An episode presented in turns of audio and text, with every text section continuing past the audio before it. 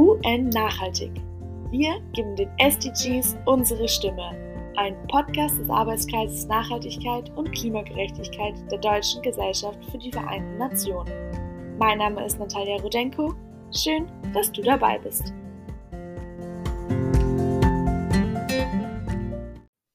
Heute habe ich das Privileg, einen echten Fußballstar zu interviewen. Er kommt aus dem ehemaligen Jugoslawien, wurde gleich zweimal deutscher Meister mit Borussia Dortmund und hat das Buch Alles geben geschrieben. Na, waren es genug Tipps? Es ist natürlich Neven Subotic.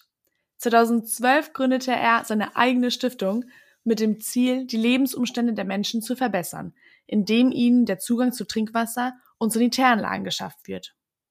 Daher spreche ich heute mit ihm über das SDG Nummer 6, dem sauberen Wasser- und Sanitäreinrichtungen. Hallo Neven, schön, dass du dabei bist. Hallo Natalia, freut mich. Neven, man könnte sagen, dass deine frühere Karriere als Profifußballer nicht sehr viel mit dem Thema der globalen Trinkwasserversorgung und der Verteilungsgerechtigkeit zu tun hat. Wie bist du dennoch auf dieses Thema gestoßen und warum setzt sich deine Stiftung speziell dafür ein? Ich habe mich eigentlich ein Leben lang schon engagiert, meine Eltern auch, und ich habe das von ihnen auch mir abgeschaut. Ich war aber schon eher auf, auf dem Trip eben, mich als Serbe, Deutscher oder Amerikaner einzuordnen und irgendwie fand ich das, umso älter ich wurde, umso mehr falsch. Und als ich dann 19, 20, 21 wurde, ein bisschen auch ein Gefühl für globale Themen entwickelt habe und auch ein Grundverständnis, dass jeder Mensch ja eigentlich gleich ist, so, hat sich auch dieser kosmopolitische Gedanke entwickelt und damit geht ja auch einher, dass ja, wenn wir alle Teil der gleichen Gesellschaft sind, dann das sind eigentlich die großen Herausforderungen, die wir jetzt beziehungsweise eigentlich schon längst hätten lösen müssen, weil sie Menschen tagtäglich betreffen. Und auf dieser Recherche wurde sehr stark deutlich, ja klar, man kann immer zu die Zukunft blicken und sich fragen, was sollte man noch alles angehen, aber für ja, knapp 800 Millionen Menschen weltweit ist halt der Zugang zu Trinkwasser nicht nur elementar wichtig, sondern auch einfach unzugänglich. Und umso deutlicher mir dieses Bild wurde, umso mehr motiviert war ich dann auch nicht mehr wegzublicken, sondern hinzuschauen und zu gucken, was ich als Mensch und wir als Organisation auch dafür tun können, um dieses Menschenrecht tatsächlich auch zu realisieren. Voll schön. Ja, ich glaube, viele Menschen denken oder reflektieren gar nicht so krass, dass wir einfach geboren wurden und haben einfach die ganzen SDGs irgendwie einfach bekommen, weil wir am richtigen Ort so geboren wurden und in der richtigen Familie. Und ja, da nochmal so einen Schritt zurückzugehen und zu reflektieren, ist total stark, vor allem, weil bei dir ja nicht die Notwendigkeit war. So, du, also ich kann mir vorstellen, du hattest irgendwie ein tolles Leben und irgendwie, weiß nicht, die ganzen Partys, Geld und wie man sich das halt mhm. halt so vorstellt, irgendwie als Profifußballer. Deswegen, ja, umso beeindruckender, dass du dann selber einfach gesagt hast, ohne diese Notwendigkeit so, okay, es muss irgendwie was geändert werden voll stark. Ja, ich glaube, wenn ich was sagen darf schon mal dazu, ich glaube nicht, dass es so die, die richtigen Länder gibt oder die richtigen Orte. Man merkt ja schon, dass wir auch hier jetzt im globalen Norden unser Leben auf den Rücken anderer austragen. So, das war etwas, was eine Tatsache ist, die mir so gar nicht vor Augen war, weil wir uns, also wir setzen uns ja damit auch nur bedingt in der Schule auseinander, sondern wir nehmen uns, wir nehmen uns ja auch wahr, auch hier in der Gesellschaft, so als positive Akteure. Und das ist auch wahr, ne? aber es ist auch gleichzeitig wahr, dass wir enorm viel, nicht nur Ressourcen fressen, sondern es am Ende auch weiterhin nicht geschafft haben, für die, so die elementaren Lebensgrundlagen zu sorgen oder unsere Politik dahingehend auszurichten. Und mich hat dann auch dieser Frust gefressen, dass eben das eigentlich doch möglich ist, wir aber ja schon nicht mal das Grundverständnis haben, als Gesellschaft, natürlich einzelne Gruppen doch, aber als Gesellschaft uns als solche auch zu verstehen, die sich für andere einsetzt, weil die anderen äh, sich ja auch irgendwie für uns einsetzen. Wir könnten sonst nicht durch unser Leben gehen, wenn andere Leute nicht ein Hungerslohn, Sklavenarbeit wären, um die Materialien zu produzieren, die wir dann tagtäglich nutzen, ohne es großartig zu hinterfragen. Also dieses Bild, aus diesem Bild heraus ähm, hat sich dann auch ja, die Stiftung entwickelt. In einem früheren Interview mit der DGVN erklärst du, dass deine Stiftung ausschließlich mit lokalen Organisationen in den entsprechenden Ländern kooperiert, die unterstützt. Worin besteht der Hauptunterschied zu international agierenden Organisationen und wer kann deiner Meinung nach am besten helfen, wenn es um das Thema des sauberen Trinkwassers geht? Der Unterschied zwischen Organisationen, die von Menschen aus der jeweiligen Region geführt werden, ist ja bildlich allein an der Führungsebene. Ne? Bei unseren Partnern ist es so, der Vorstand, ja, die meisten Menschen oder fast alle oder alle kommen aus den jeweiligen Regionen. Das heißt, da ist schon mal ein anderes Grundverständnis, was die Problematik, was den Kontext, Kultur, äh, Historie und so weiter betrifft, das bei jeder Entscheidung auch ähm, Einfluss nehmen. Internationale Organisationen, die sind ja auch super bemüht, aber die Vorstände da sprechen über Diversität und Lokalisierung und und und. Aber ich sag mal, von oben ähm, herab hat sich das noch nicht so wirklich großartig verändert, als dass man das Gespür haben könnte, dass es wirklich repräsentativ ist. Ne? Also sprich eine Organisation mit sechs Vorständen, die in Stuttgart groß geworden sind, aber eine Menge Projekte auf dem afrikanischen Kontinent durchführen klingt absurd, vor allem wenn man es einmal umdreht und sagt, ja, eine Organisation aus Kenia, also beziehungsweise Menschen, die geführt wird von sechs Menschen, die Kenia geboren sind und aufgewachsen sind und dort leben, aber Aktivitäten in Stuttgart oder Deutschland durchführen. Irgendwie ist es schon logisch und inhärent in der Struktur, dass das nicht so ein Zukunftsmodell ist. Genau deshalb arbeiten wir auch eben mit Leuten, die Geschichte, Sprache, Kultur und den Kontext sehr gut verstehen, nicht nur was die professionellen Kräfte betrifft, sondern eben auch Vorstände dieser Organisationen. Und da ist leider die Festlegung, dass auch bis heute es sehr wenige Organisationen gibt und diese auch ja eher sozusagen als Implementierungsorganisationen gesehen werden, nicht als strategische Partner, was ja auch nochmal ein gewisser Wermutstropfen an sich ist. Und wir möchten das ändern. Wir hätten gerne, dass in zehn Jahren die Organisationen, also wirklich Grassroots-Organisationen, viel, eine viel größere Präsenz haben, dass die Ingenieure, die dort arbeiten, auch den Kindern eher ähneln und die Kinder sich eben dann auch wiederum auf dieser Ebene, also sich an diesen Menschen orientieren können, weil sie so sind wie sie selbst, aus den gleichen Wurzeln auch kommen, weil ich glaube, das ist auch etwas, was sich die Leute wünschen, beziehungsweise hören wir das auch sehr konkret von unseren Partnern und versuchen oder nicht nur versuchen, sondern am Ende passen wir auch unsere Strategie entsprechend an. Siehst du einen Zusammenhang zwischen SDG 6 und den anderen Entwicklungszielen? So im Kontext ja, der Klimagerechtigkeitsfrage? Ja, voll. Also ich glaube, SDG 6 oder irgendein, fast schon irgendein SDG kann man und darf man auch nicht in Isolation sehen, denn bei Wasser geht es ja nicht nur um Wasserzugang. Dann sind wir schon ziemlich schnell bei Geschlechtergerechtigkeit, weil es sind sieben von zehn Fällen beim Frauen und, und, Mädchen, die für die Wasserbeschaffung zuständig sind. Es sind dann auch äh, ja, vor allem Mädchen, die dann die Schule abbrechen müssen, wenn sie halt Wasser holen an, äh, müssen, anstatt halt die Möglichkeit bekommen, ja, durch die Bildung sich bessere ähm, Bild, äh, Zukunftschancen zu erlernen bzw. zu erarbeiten. Wasser muss aber auch langfristig da sein, dann ist man schon bei der Umwelt äh, und Wasserkonservierung. Jetzt nicht in unserem Fall, weil wir wirklich auf einer sehr lokalen bzw. ländlichen Ebene arbeiten. Aber bei größeren Wasserprojekten ist natürlich auch Agrikultur äh, dann, die eine Rolle spielt, weil Wasser braucht man nicht nur zum Selbsttrinken, äh, sondern natürlich auch für die, für die, für Agrikultur Aktivitäten. Also genau, der, und wie schon gesagt, das Thema Bildung, also SDG 4, spielt darauf auch wesentlich ein. Und wahrscheinlich umso mehr ich reden würde, umso mehr SDGs würden noch hinzukommen. Aber der Punkt ist, glaube ich, sehr deutlich. Es ist schon als ein Gesamtkonstrukt zu verstehen und nicht isoliert, weil viele Sachen nochmal Auswirkungen haben oder auch abhängig sind von anderen, die sich innerhalb diesem Rahmen befinden. Magst du von einem aktuellen Projekt erzählen, an dem ihr gerade arbeitet? Oder was so das Präsenteste ist, was du gerade machst? Ähm, naja, wir ähm, haben jetzt in den letzten elf Jahren über 500 Projekte gemeinsam mit Partnern realisiert. Bei uns läuft das quasi wie auf dem Fließband. werden permanent neue Projekte konzipiert und realisiert. Wir arbeiten jetzt zum Teil natürlich auf so Projektebene, also etwas, was an einem Standort passiert und gleichzeitig eben auch auf einer äh, höheren Ebene, also auf einer Programmebene, um entsprechende Stakeholder auch äh, langfristig zu begleiten und unterstützen, diversen Maßnahmen, um äh, derartige Projekte auch langfristig funktionell zu halten. Vielleicht auch da einmal ein kurzer Fakt. In unserem Gesamtsektor ist es so, dass knapp die Hälfte der Projekte innerhalb von zwei Jahren scheitern. Ja? Das ist etwas, das sagen die wenigsten, das ist aber wissenschaftlich schon bewiesen und daran muss man sich auch orientieren und auch wirklich langfristige Ziele und auch Strategien fahren, um das zu adressieren und beziehungsweise zu berücksichtigen.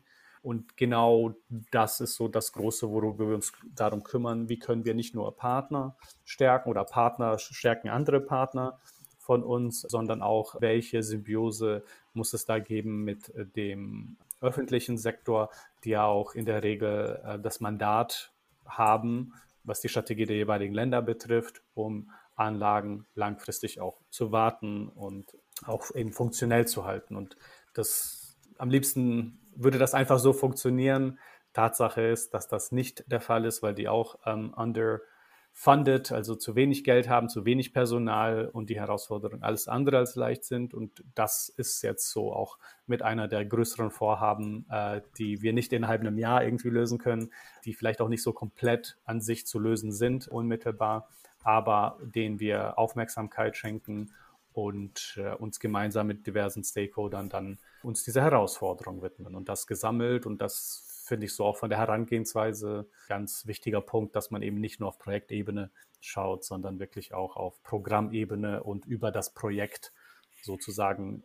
Bei Entwicklungshilfen für MAPA, also den Most Affected People and Areas, besteht, finde ich, immer die Gefahr, ins sogenannte Whiteism oder der White Supremacy reinzurutschen. Mhm. Wie stellst du sicher, dass eure Projekte in Äthiopien, Kenia und Tansania nicht nach dem Motto gelesen werden, so der weiße privilegierte Mann aus dem globalen Norden kommt und so rettet die Menschen in Afrika. Wobei, ja, wie du vorhin ja. schon gesagt hast, so der globale Norden für die ausbeuterischen Zustände in den MAPA verantwortlich ist. Mhm. So, also einerseits, äh, ich, ich arbeite ja nicht alleine, wir haben auch sehr starke MitarbeiterInnen, äh, in den jeweiligen Ländern, die mit den Partnern arbeiten, äh, die auch mit an den Projekten und den Programmen halt arbeiten. Und die sind auch aus der jeweiligen Region. Das heißt, die meisten Leute, äh, fast alle, fast niemand würde mich sehen, weil das ist nicht meine Rolle, in unserer Organisation irgendwie da präsent zu sein sondern äh, zu, dafür zu sorgen, äh, dass es langfristig funktioniert. Und ein wichtiger Aspekt eben,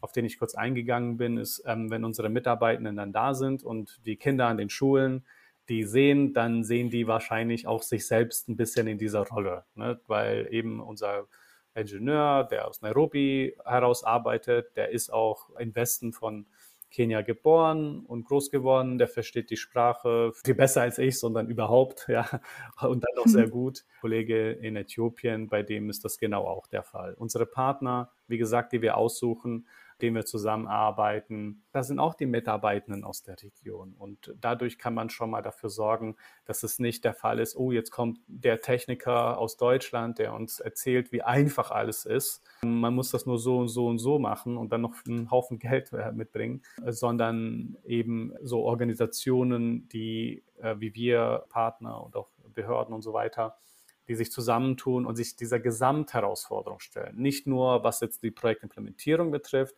sondern, wie auch schon gesagt, so auf Programmebene, wie kriegen wir das eigentlich langfristig funktion äh, funktionell sichergestellt? Weil auch die Menschen in den Gemeinden dort schon, keine Ahnung, wie häufig, also in einigen Gemeinden, nicht allen natürlich, die hatten schon die Leute, die aus Europa da im Urlaub hingegangen sind, die Welt versprochen haben. Und dann am Ende ist es leider doch nicht so einfach, Wasserinfrastruktur langfristig funktionell zu halten oder überhaupt aufzubauen oder auch das auf einer wertschätzenden Basis, die von äh, eher Respekt beflügelt ist, anstatt von einem Gefühl von so Übermächtigkeit. Ne?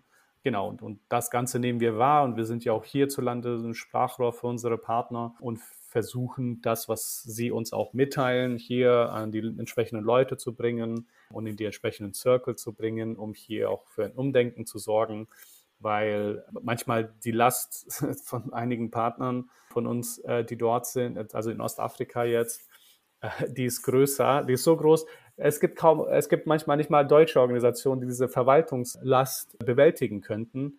Aber die müssen das machen, weil sie das Geld bekommen. Und es ist so absurd. Aber niemand, also sie dürfen das ja nicht spiegeln, weil dann würde das Geld ja flöten gehen. Ja, und dann können sie gar nicht arbeiten. Und wir gucken dann eben, dass wir ein, ja, eine sehr vertrauensvolle Beziehung aufbauen, damit sie eben das schildern können und wir das hier dann auch entsprechend publik machen an den Stellen, die noch nicht überzeugt sind, dass sie sich selbst ändern, sondern die denken, ah nee, die, wir müssen die dort ändern, was natürlich ein bisschen Quatsch ist. Auf der Website eurer Stiftung kann man folgendes Zitat lesen. 771 Millionen Menschen weltweit haben keinen Zugang zu einer einfachen Trinkwasserversorgung. Gemeinsam können wir das ändern. Jetzt stelle ich mir die Frage, wie denn? Was kann denn jeder und jeder einzelne von uns unternehmen, um dem SDG 6 näher zu kommen? Äh, das erste ist erstmal sich dem Ganzen bewusst machen. Also du hast ja auch jetzt gerade einfach das vorgelesen und das zur Kenntnis genommen. Und damit beginnt das. Es gibt so viele Menschen, die das noch nicht mal wissen. Woher denn auch? Wir haben nicht das Geld und auch andere, oder die meisten Organisationen zumindest nicht, das Geld großartig in die Öffentlichkeit zu rücken, sondern es geht viel darauf hinaus, dass sich Menschen entweder die ja, den Weg auf uns machen oder zu uns machen oder es Menschen wie du sind, die das lesen, das interessant oder finden oder berührt sind und das dann entsprechend in die Gesellschaft hineintragen. Ja, idealerweise ist es auch mehr als jetzt nur ein Zitat, das dann hineingetragen werden kann, sondern auch ein tieferes Grundverständnis über die Lage, über die historische Ursachen vielleicht auch dafür, äh, über die Lösungsmöglichkeiten und so weiter und so fort. Und diese Aufklärungsarbeit, finde ich, eines, die kostet kein Euro, ja, die kostet Zeit und Aufmerksamkeit. Ja, aber ich glaube, die kann man ganz gut leisten und die ist auch wichtig, weil so sehr natürlich auch Geld wichtig ist, ähm, so sehr ist es natürlich auch wichtig, hier noch mehr Menschen zu erreichen und zu informieren und auch äh, nicht nur irgendwie zu informieren im Sinne von, guck mal, das ist interessant. Es ist wichtig, hier ein Bild auch zu wecken, nicht von einer Gesellschaft, die in Anführungsstrichen hilft. Wir sagen ja auch nicht, die Leute, die äh, auf den äh, Kaffeeplantagen arbeiten, dass die uns helfen, möglichst unser Kaffee, äh, Kaffee günstig zu machen. Ne? Also wir haben schon, glaube ich, eine Verantwortung dafür zu sorgen, dass die Welt gerechter wird, weil wir mehr Möglichkeiten haben und auch jetzt entscheiden können, als Einzelperson, als Familie, auch als Vorbild äh, ne, in der kleinen, kleinen Mikrokosmos, in dem man sich bewegt, wie und wohin wir die Gesellschaft hinbringen in Zukunft. Und das macht dann auch besonders viel Spaß, sich mit dieser Frage der Verantwortung sich auseinanderzusetzen.